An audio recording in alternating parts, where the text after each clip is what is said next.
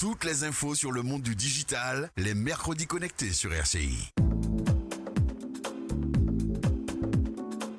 Comme chaque mardi, nous retrouvons notre magazine Économie Société, magazine présenté par Florin Ossu. Autour de lui, ses invités. Bonsoir Florin. Bonsoir Rodrigue et bonsoir à vous qui nous écoutez sur votre poste de radio, sur le site rci.fm ou sur l'application RCI. Bienvenue dans les Mercredis Connectés, votre émission dédiée à l'actu du numérique et des tendances tech que je co-anime avec Manuel Mondésir, directeur d'Awitech. Bonsoir Manuel. Bonsoir Kathleen. Depuis euh, plus de six mois, la collectivité territoriale de Martinique lutte contre une cyberattaque d'ampleur. Difficile d'obtenir de la part de la collectivité un état des lieux exact de la situation, de son impact réel et des solutions mises en œuvre, mais ce piratage géant, on le sait, a perturbé de nombreux services et touché directement les usagers martiniquais. Que l'on soit une collectivité, une entreprise ou un particulier, comment se prémunir de ce type de délinquance et comment réagir si on en est la cible? On en parle ce soir, Manuel, avec nos invités. Tout à fait, Kathleen. Euh, Francis Petris, fondateur et directeur de Gipsurf. David Cyril, fondateur et directeur de Virginis Technologies. Et Ralph Rattenant, responsable de la sécurité des systèmes d'information au GRAD. Les mercredis connectés, saison 2, épisode 5. C'est parti.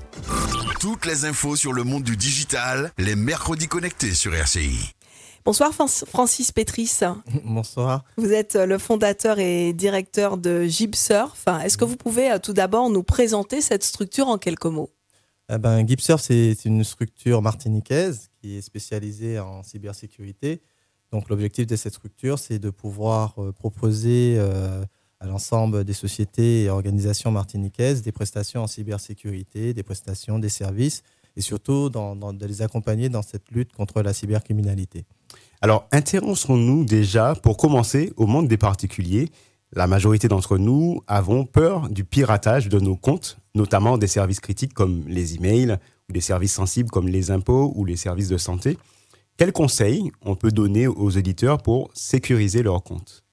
Alors, euh, un conseil, il y, en a beaucoup, euh, parce qu'effectivement, on a un panel de bonnes pratiques à mettre en œuvre, mais, vu que le, temps est assez limité, euh, je vais plutôt me focaliser sur la double authentification.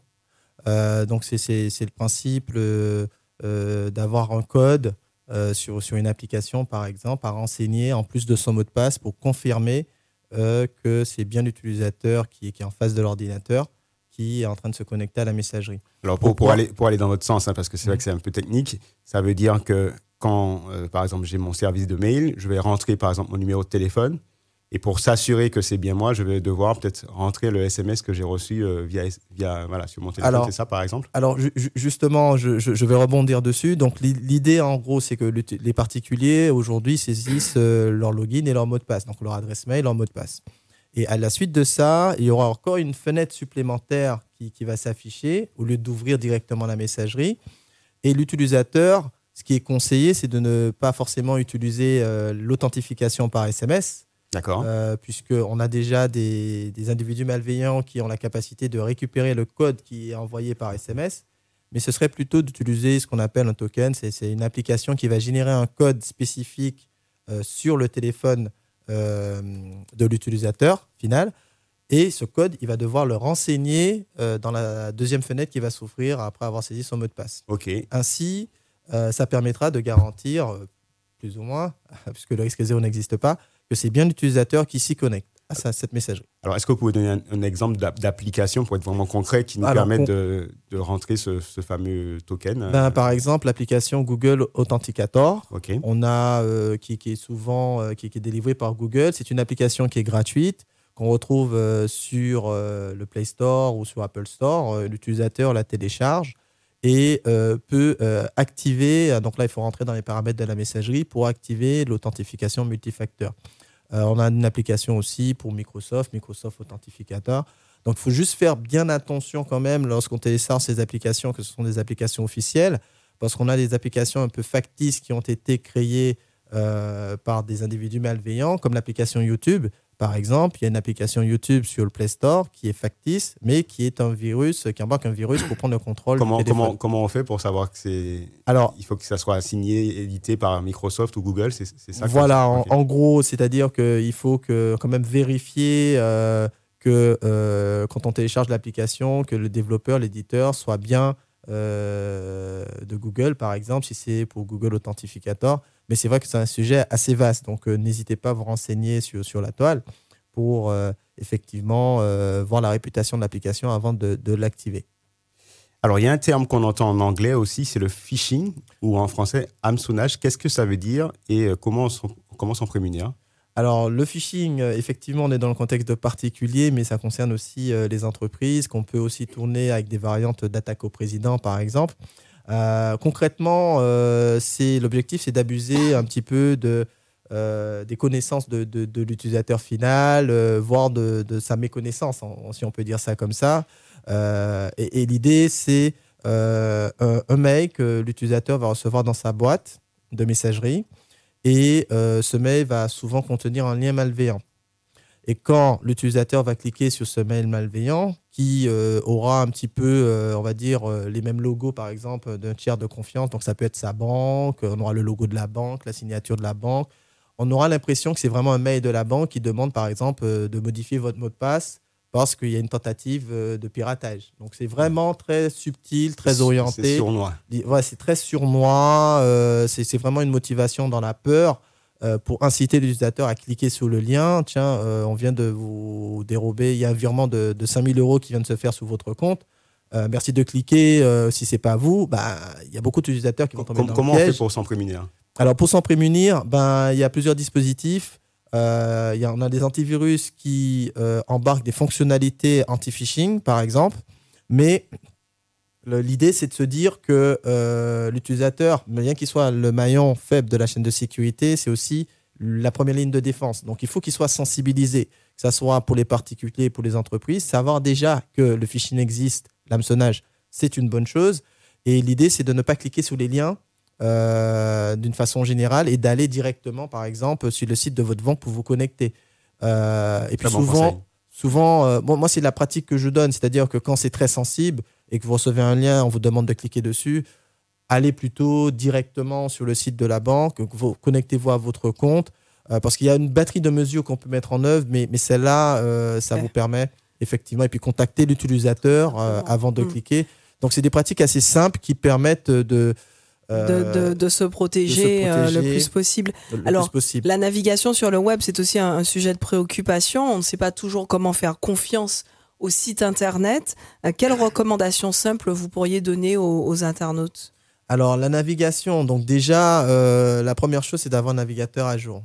Parce qu'actuellement, en ce moment, on, a un virus qui est capable d'infecter l'ensemble des navigateurs et de récupérer euh, les différents mots de passe. Ces fameuses mises à jour qu'on fait jamais, on attend. Voilà, euh, ces fameuses mises à jour qu'on attend parce qu'on n'a pas quelque le temps. Euh, elles servent à quelque chose parce qu'il faut savoir que que ça soit un téléphone, que ça soit un smartphone, tout ce qui est numérique ou des applications, les mises à jour embarquent des correctifs de sécurité suite à des failles qui sont détectées. Donc quand on les fait pas, eh ben, on, on, on recense ces failles et au fil du temps, ça se cumule. Donc, euh, et quand on navigue sur Internet, on peut se retrouver avec des programmes malveillants qui sont directement euh, hébergés sur des sites. Et quand vous passez sur le site, ça infecte votre euh, PC via votre navigateur ou ça récupère votre mot de passe, surtout quand on utilise un compte d'utilisateur avec des privilèges d'administration, par exemple. Rapidement, d'autres conseils pour la navigation web ou... Alors, pour la navigation web, je dirais vraiment, c'est avoir quelque chose de simple pour les particuliers, avoir un bon antivirus déjà. Euh, et puis, euh, je, dirais faire attention euh, avec certains liens. qui, qui, peuvent être voilà, malveillants, sponsorisés, mis en avant, de bien lire l'URL avant de cliquer dessus. L'idée, c'est de passer la souris aussi sur le lien et de vérifier que ce qui est affiché en bas à gauche correspond bien à ce que vous voyez. Déjà, c'est quelque chose de très simple que, à la portée de tout le monde. Et euh, avec euh, une sécurité, euh, un navigateur à jour, normalement, vous avez aussi embarqué dans les navigateurs des, des on va dire des, indicateurs de réputation qui donnent un petit peu des étoiles à côté des liens. Donc faire attention aussi à ça. Et, alors, et, la carte bleue, est-ce qu'on peut, moi, moi qui fais beaucoup de shopping en, ligne sur des sites, bon, plus ou moins, voilà. Est-ce que, est que je devrais faire plus attention quand je rentre mes, données bancaires? Alors oui, effectivement. Donc il faut savoir qu'il y a des antivirus qui embarquent des, des, navigateurs, euh, on va dire, sécurisés. Donc, c'est-à-dire que cet antivirus va vous ouvrir le même navigateur, mais dans une enveloppe sécurisée qui va déjà aussi vous protéger lors de la navigation, mais surtout quand on a des, des, des paiements à faire en ligne. Euh, ensuite, euh, quand on a un paiement à faire en ligne, l'idée, c'est aussi du principe de double authentification, donc d'activer ce service auprès de votre banque de façon à ce que vous ayez une application. Et quand on fait un paiement en ligne, il y a euh, ce code qui vous va, être, va vous être demandé ou une notification qui va être générée au sein de l'application de la banque euh, pour vous demander de cliquer dessus et confirmer que c'est bien vous. Tout en sachant qu'il y a d'autres risques pour moi euh, qui, qui, concernent les particuliers et qui sont liés à la carte bancaire, c'est-à-dire que vous avez aussi ce petit crypto euh, qui est derrière la carte bancaire et que souvent les utilisateurs ne masquent pas. Euh, je prends un exemple, euh, bah, il suffit que des fois, quand on fait des transactions, c'est des commerçants, des choses comme ça, vous donnez votre carte bancaire. Je ne dis pas que les commerçants, bien sûr, j'expose les risques autour de, hmm. on va dire, ce, ce, ce, matériel. bah, il suffit de la retourner, on a votre crypto et des fois, sur le deuxième ticket, ben, on a toutes les informations de la carte bancaire, sauf le crypto. Mais si on a regardé le crypto, on le voit. Donc l'idée, c'est de mettre un petit scotch dessus, par exemple, pour quand vous, vous donnez votre carte mm. bancaire, que le crypto soit pas pris, enfin, le, petit relief soit pas pris en compte, puisque euh, des fois, votre banque euh, peut vous dire, mais oui, mais on a mis euh, le, petit relief, c'est forcément vous. Très bien, merci, pour ces conseils très, très pratiques. Hein. Pratico-pratique, génial. Bonsoir David Cyril. Bonsoir. Alors vous, vous êtes le fondateur et directeur de Virginis Technologies. Est-ce que vous pouvez présenter en quelques mots votre structure? D'accord. Euh, bonsoir, bonsoir à tous et toutes. Euh, Virginis Technologies est une euh, entreprise de services numériques. Donc nous sommes spécialisés dans des services qu'on appelle d'infogérance.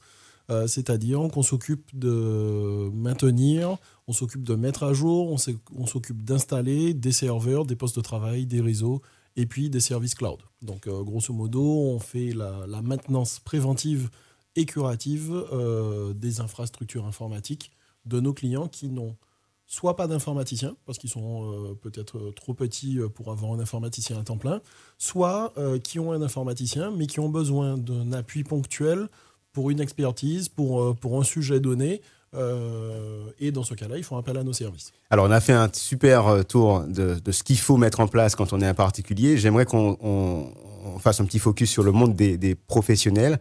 Alors, s'il y a une chose qui est redoutée, c'est la cyberattaque. les termes de ransomware ou, ou rançongiciel sont désormais célèbres. Est-ce que vous pouvez quand même nous expliquer à nouveau ce qui se cache derrière ces termes?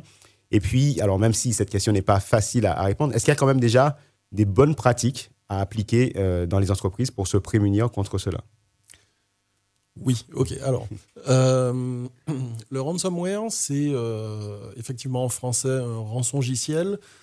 c'est un virus qui est en fait pas, très, pas très méchant en termes de technologie, mais qui est extrêmement dévastateur en termes de dégâts. C'est simplement un virus qui va s'introduire et tous les fichiers auxquels vous avez accès, eh bien en fait, euh, il va les chiffrer. Il va emporter la clé de chiffrement euh, qu'il va remettre au, pirate. Et le pirate va vous demander une rançon en échange euh, de la clé de déchiffrement. Donc en soi, ce n'est pas quelque chose qui, qui est hyper technologique, on va dire. Par contre, c'est quelque chose qui vous embête un maximum. Parce que quand vous avez tous vos fichiers qui sont inaccessibles, vos fichiers, les fichiers de vos clients, euh, la compta, euh, hmm. les, commandes. On en, sait, quelque chose avec un, exemple local récent. Eh ben, en fait, vous êtes très, très, très, très embêté. Alors après, ce qui se passe, c'est qu'au début, euh, on avait des, des rançongiciels, effectivement, entre guillemets, pour les particuliers, donc qui embêtaient les particuliers, et puis les rançons tournent aux alentours de 100, 200, 300, 400 euros, des sommes qui sont encore compatibles avec un budget de particulier que ça soit une somme importante, mais on peut se poser la question. Euh, et quand euh, les pirates euh, se sont posé la question de la rentabilité, parce qu'aujourd'hui, il faut se dire que c'est un, business. Aujourd'hui, on n'est plus sur des pirates qui, pour avoir une notoriété, pour le fun, font, des, font des attaques. Aujourd'hui, ce sont des systèmes qui sont financés par des mafias. tout comme on a de la prostitution, on a du jeu, on a de la drogue, mais il y a des branches cybercriminalité aussi qui ont des, euh, des opérations qui sont financées, etc. Et donc, dans le cadre d'entreprises, en fait, ben, ils vont faire des virus un petit peu plus actifs qui, eux, vont chercher à rentrer sur le premier ordinateur, et puis ensuite euh, regarder dans le réseau de l'entreprise s'il n'y a pas un deuxième qu'on peut chiffrer, un troisième, un quatrième, etc. Alors la, question un peu, un peu vaste, mais est-ce qu'il y a une première bonne pratique euh, que vous pourrez partager alors, une, une, première bonne pratique, c'est comme pour les cyclones, c'est comme pour toutes les catastrophes naturelles qu'on a, c'est prévoir l'après. Donc, la première chose, c'est la sauvegarde. Très bien. La sauvegarde. La sauvegarde, ça ne veut pas dire euh, je laisse une clé USB ou un disque dur branché sur mon ordinateur puisque dans ce cas-là, il serait chiffré euh, en même temps. Donc l'idée, c'est d'avoir ce qu'on appelle une sauvegarde hors ligne. Donc toutes les semaines ou tous les mois, je viens, je fais ma sauvegarde et je débranche euh, ce, disque dur ou ce dispositif pour aller le stocker, si possible aussi dans un autre lieu physique. Alors pourquoi je dis dans un autre lieu physique? Parce que la sauvegarde est aussi le meilleur moyen de se euh, prémunir contre les sinistres incendies, dégâts des eaux euh, ou autres qui peuvent se produire dans l'entreprise. Donc la sauvegarde joue un double rôle. Un, se prémunir contre, enfin, c'est pas se prémunir, essayer de euh, voilà, minimiser les dégâts euh, des virus et des, attaques malveillantes. Deuxièmement, faciliter la reprise en cas de sinistre. Et malheureusement, des sinistres, on en connaît de plus en plus on, reviendra hein, avec vous, euh, David Cyril, sur, sur ce sujet de, la cyberattaque et concrètement euh, ce qu'il faut faire. Euh, Ralph Ratenant, bonsoir. Vous êtes également avec nous dans ce studio, responsable de la sécurité des, systèmes d'information au GRAD. Est-ce que vous pouvez nous rappeler en quelques mots ce qu'est cette structure? Ah, le GRAD est une, le GRAD, c'est un acronyme pour le groupement régional d'appui au développement de la e-santé.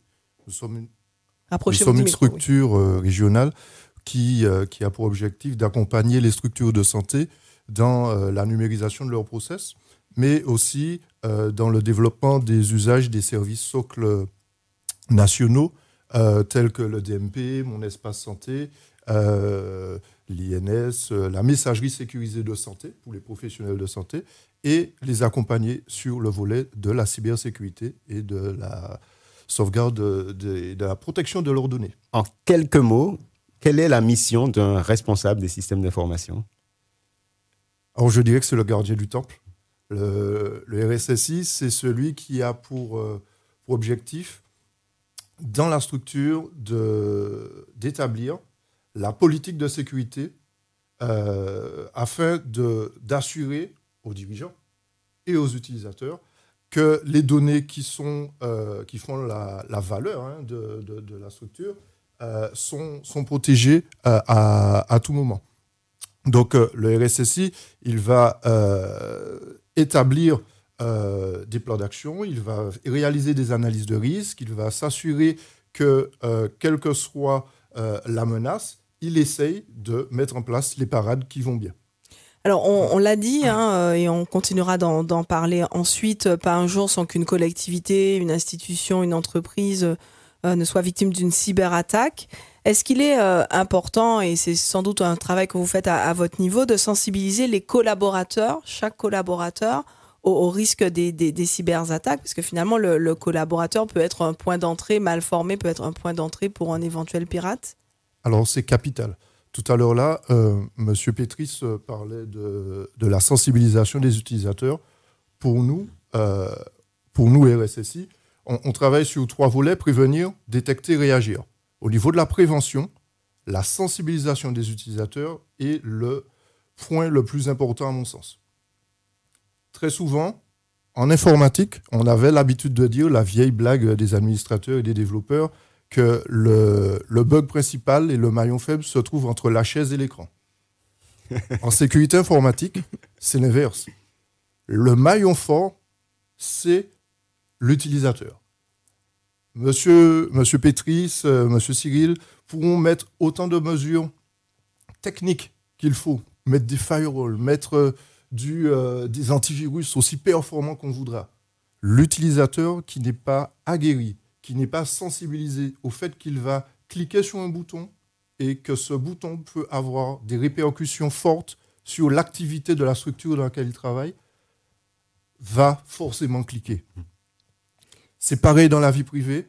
on reporte dans la vie privée les bonnes pratiques que l'on acquiert dans la vie professionnelle. Et l'une de, mes, missions les plus importantes, c'est d'accompagner les établissements de santé dans la sensibilisation des professionnels de santé sur les bonnes actions, sur les bons gestes qu'il faut faire au quotidien. Ne pas laisser l'ordinateur euh, non verrouillé pour aller traiter le patient, alors que quelqu'un peut accéder au dossier du patient. C'est tout bête, mais c'est des bonnes pratiques qu'il faut euh, répéter. Et donc, euh, c'est une de nos missions. Alors tout, tout, tout, cette, tout cet arsenal, toutes ces actions contre euh, les, cyberattaques, en tout cas pour limiter les risques, ce sont des projets que vous menez seuls ou est-ce que vous avez un certain nombre de partenaires internes et externes avec qui vous travaillez sur ces sujets? La mission est bien trop vaste pour être menée seule. Alors oui, il faut un RSSI, mais le RSSI est obligé de s'appuyer déjà sur l'ensemble des métiers et des, euh, responsables de projet, les différents pôles en interne, euh, mais aussi faire appel à des compétences extérieures, notamment euh, les collègues euh, ici autour de la table, pour pouvoir euh, venir en renfort et accompagner le RSSI dans ses missions. Le RSSI, il va définir des stratégies, définir des politiques. il n'aura pas forcément la possibilité d'aller lui-même implémenter. Donc, il peut faire appel à de la prestation et nous sommes amenés à faire de à prestation en local ou même pour des missions un peu plus euh, je dirais, sensible, dans certains cas, euh, faire euh, de, appel à des prestations auprès d'acteurs nationaux. Francis Petris, nous avons vu dans cette première partie d'émission comment se prémunir, tant du point de vue des particuliers que des professionnels. Mais maintenant, catastrophe, voilà, l'intrusion est avérée et on va s'intéresser à cela. Première question, dans une intrusion voilà, validée, une entreprise a été victime d'une cyberattaque. Qu'est-ce que vous euh, recommandez euh, Est-ce qu'il faut euh, payer la rançon en cas rançon logicielle Est-ce qu'il faut payer cette rançon s'il y a eu cyberattaque, oui ou non, pour les entreprises alors, effectivement, il y, a plusieurs questions. J'entends plusieurs questions. Je pense que les, personnes, le personnel de la CTM nous écoute attentivement. donc, je, je, vais faire, je vais répondre déjà à la question la plus simple. La plus simple. Il ne faut pas parler de vos clients. Vous travaillez avec la CTM Sur je, je, je, vais répondre euh, déjà à la question. Je vous embête. tu dois un joker. Ah oui, j'ai dois un joker. Euh, non, je vais répondre à, la question la plus simple. C'est est-ce qu'il faut payer la rançon?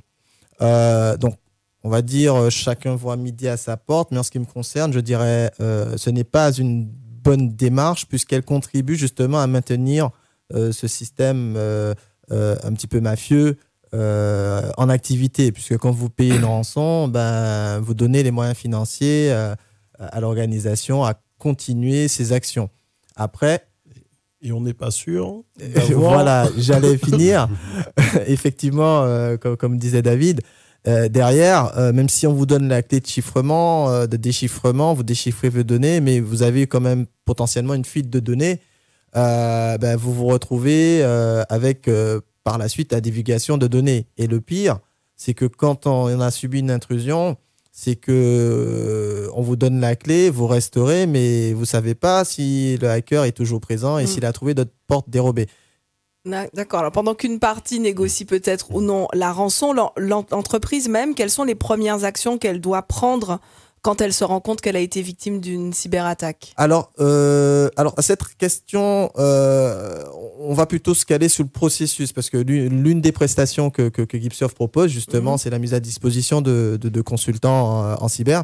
Et, l'idée justement, c'est d'accompagner euh, les clients sur ce processus de, de, réponse à incident et avec un objectif de, de s'assurer que la structure et, et l'ensemble des mesures organisationnelles, des procédures, des, des, des en fait des technologies euh, permettant justement de contribuer et même des ressources humaines permettant de contribuer justement à cette réponse à incident. Ce processus est en adhérence, enfin tout cet ensemble est en adhérence avec ce processus de réponse à un incident qui lui-même est en adhérence avec un processus qu'on appelle le PDCA, Prendre Check Act, qui vise à planifier, faire, contrôler, euh, planifier, faire, mettre en œuvre, en gros, euh, contrôler et puis faire des actions de remédiation ou d'amélioration si besoin. Et c'est un cycle, parce que souvent les entreprises pensent que la, cybersécurité, c'est ponctuel. C'est on met un firewall, on met un antivirus, c'est bon. Non, c'est un cycle puisque les vulnérabilités, elles émergent petit à petit. Mais pour revenir sur ce processus qui est en adhérence avec notre activité, L'idée, c'est déjà, le premier plan, c'est la préparation. D'ailleurs, le processus, c'est vraiment préparation. Ensuite, en deuxième phase, on a la détection, l'analyse.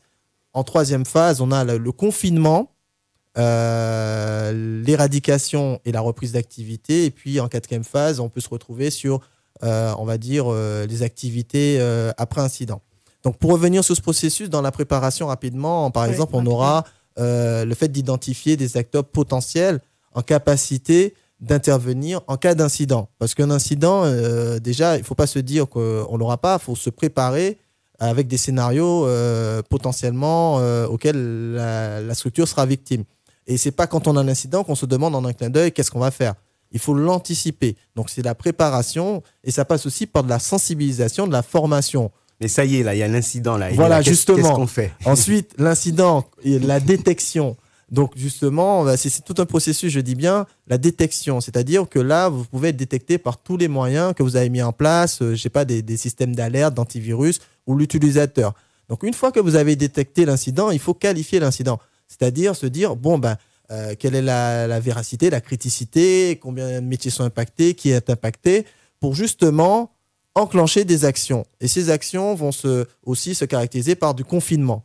Tout de suite, une fois que l'incident est détecté, si c'est un ransomware, et qu'on a qualifié que c'est un ransomware qui va se déployer sur le réseau, vous connaissez votre archi, vous enclenchez une action de confinement. L'idée, c'est de contenir, mais aussi de contenir de façon à garder aussi des preuves, euh, récupérer des pouvoir récupérer, être capable de récupérer des informations pour euh, cette activité de d'éradication, par exemple. Et, et, tout. Ah oui, parce que je, suis obligée de vous couper, parce qu'on sent que le processus est, long, tellement long qu'il prend combien de temps en, moyenne alors, justement, ce processus, euh, je dis bien préparation, euh, on a la détection, l'analyse, euh, on a la partie confinement, reprise et éradication et reprise. Eh ben, ce processus est en adhérence avec votre capacité de préparation. Je m'explique. Si vous avez bien anticipé, par exemple, un ransomware, vous avez la possibilité que ce soit victime de ransomware. Vous allez mettre en place des segmentations réseau qui vont limiter euh, la catastrophe, par exemple. Donc, du coup, le périmètre, au lieu que ça soit tout le périmètre qui est impacté, ce sera une zone. Donc, ce sera plus simple de la reconstruire. Euh, si, justement, vous avez mis euh, un antivirus qui bloque des ransomware, donc vous aurez peut-être un poste qui va, justement, être bloqué, déconnecté automatiquement du réseau, parce que vous aurez anticipé. Donc, c'est très difficile à dire tout dépend du degré de préparation et de votre capacité technologique à procéder au confinement et à qualifier justement. D'accord. Donc finalement, on comprend que plus c'est long à résoudre, plus ça veut dire qu'en amont, c'était pas préparé, pas anticipé ah, ah, d'ailleurs. Ah, alors la préparation est souvent en adhérence avec les moyens mis en œuvre. Voilà. Ben, euh, on, y arrive justement, euh, David Cyril. Est-ce que vous pensez qu'aujourd'hui, les les collectivités, les entreprises de Martinique sont préparées pour euh, éviter ce type d'attaque? Clairement, aujourd'hui, non. Alors qu'on euh, sait aujourd'hui qu'on peut être euh, la cible, pourquoi on, ne met pas en, œuvre les on choses? sait, on sait, on sait, Ça hein, n'arrive qu'aux euh, autres, c'est ce qu'on se dit. Je, pense qu'on sait tous que... Qui aura des tremblements de terre. voilà, j'allais dire que la, que la vitesse tue, mais on a quand même des radars qui sont là pour nous, pour nous rappeler les choses, et puis on se rend compte qu'effectivement, ben, là, on roule un petit peu vite. on sait aussi qu'il y a des, des, des cyclones qui arrivent, mais quand il arrive deux semaines avant la saison officielle, euh, on est hmm. tous euh, au supermarché entré. Enfin, les autres Donc sont tous au supermarché. Un, un risque qui n'est pas pris à sa juste mesure. Euh, aujourd'hui, on a effectivement un, ensemble de problèmes sur, sur l'île.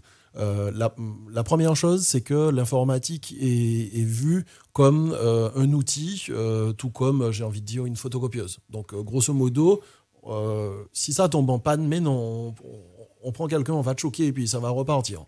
Donc, première chose, euh, l'informatique, on ne se rend compte de la valeur dans l'informatique que quand elle est bloquée. Donc, du coup, le chef d'entreprise, souvent, n'a pas anticipé en se disant bah, combien, de, euh, combien d'argent je perds ou quel est l'impact sur ma réputation si mon informatique est bloquée. OK? Deuxième, euh, deuxième chose, au niveau des budgets, voilà, on n'a pas de, souvent dans nos structures qui sont des petites structures pour la plupart, il n'y a pas un budget qui est consacré à l'informatique de manière régulière donc, la cybersécurité faisant partie de l'informatique, les entretiens, les mises à jour, euh, les prestations ne sont pas euh, assurées régulièrement. Et puis, troisième chose, euh, on reste dans une culture de, de la honte, en fait, euh, ou quand ça nous arrive, ben, on est là et puis on dit que mais non, on met ça sous le tapis, on va pas dire à nos clients, on on va pas dire. On n'en parle pas, à gauche, à droite. Or, euh, ce qui a pu se passer cette année et qui a pu être médiatisé, ben, c'est passé l'an dernier, c'est passé euh, il y a deux ans, il y a trois ans, etc. Et en fait, comme ça n'a pas été di- divulgué ou diffusé, eh bien en fait, euh, les autres décideurs se sont dit, ben non, je peux continuer à dormir tranquille, euh, ça arrive qu'aux autres. Non, ça n'arrive pas qu'aux Mm. autres, ça arrive aux sociétés euh, de une personne, aux consultants indépendants, aux médecins, ça arrive aux très grosses collectivités. Ouais, Euh, en- entre les deux. Alors, juste, est-ce qu'on pouvait conclure, David, euh, Cyril, parce qu'on a le, le temps presse, même si c'est très intéressant. Donc, un dernier mot pour conclure. Euh, c'est un sujet à prendre au sérieux, à prendre euh, euh, en amont, et il faut absolument investir du temps et de l'argent dessus. Euh, je prends juste l'exemple, puisqu'on peut cibler notre collectivité. La semaine dernière, on a le Caesars Palace et le MGM sur Las Vegas qui sont restés bloqués pendant plus d'une semaine avec une pagaille dans toute la ville à cause de cybersécurité défaillante. Donc ça arrive au gros, ça arrive au petit. Chacun doit prendre ses mesures à son niveau. Merci euh, beaucoup. On arrive au terme de, de cette émission euh, passionnant, euh, passionnante émission ce soir. Les mercredis connectés, c'est fini. Merci euh, à nos invités. Donc Francis Pétris, fondateur et directeur de GibSurf, David Cyril, fondateur et directeur de Virginis Technologies, et Ralph Ratenant, responsable de la sécurité des systèmes d'information au GRAD. Merci également à Olivier Le Curieux Laferronnet qui a réalisé cette émission. Le replay est à consulter et à partager depuis le site rci.fm. Bonsoir Manuel, on se quitte ici à mercredi Bonsoir, prochain. Catherine. Et quant à vous, chers auditeurs, je vous laisse en compagnie de Rodrigue pour la suite de nos programmes. Un grand merci à Kathleen Bilascopette, Manuel Mondésir ainsi qu'à leurs invités pour la présentation de ce magazine du mercredi, les mercredis connectés. Rendez-vous donc la semaine prochaine.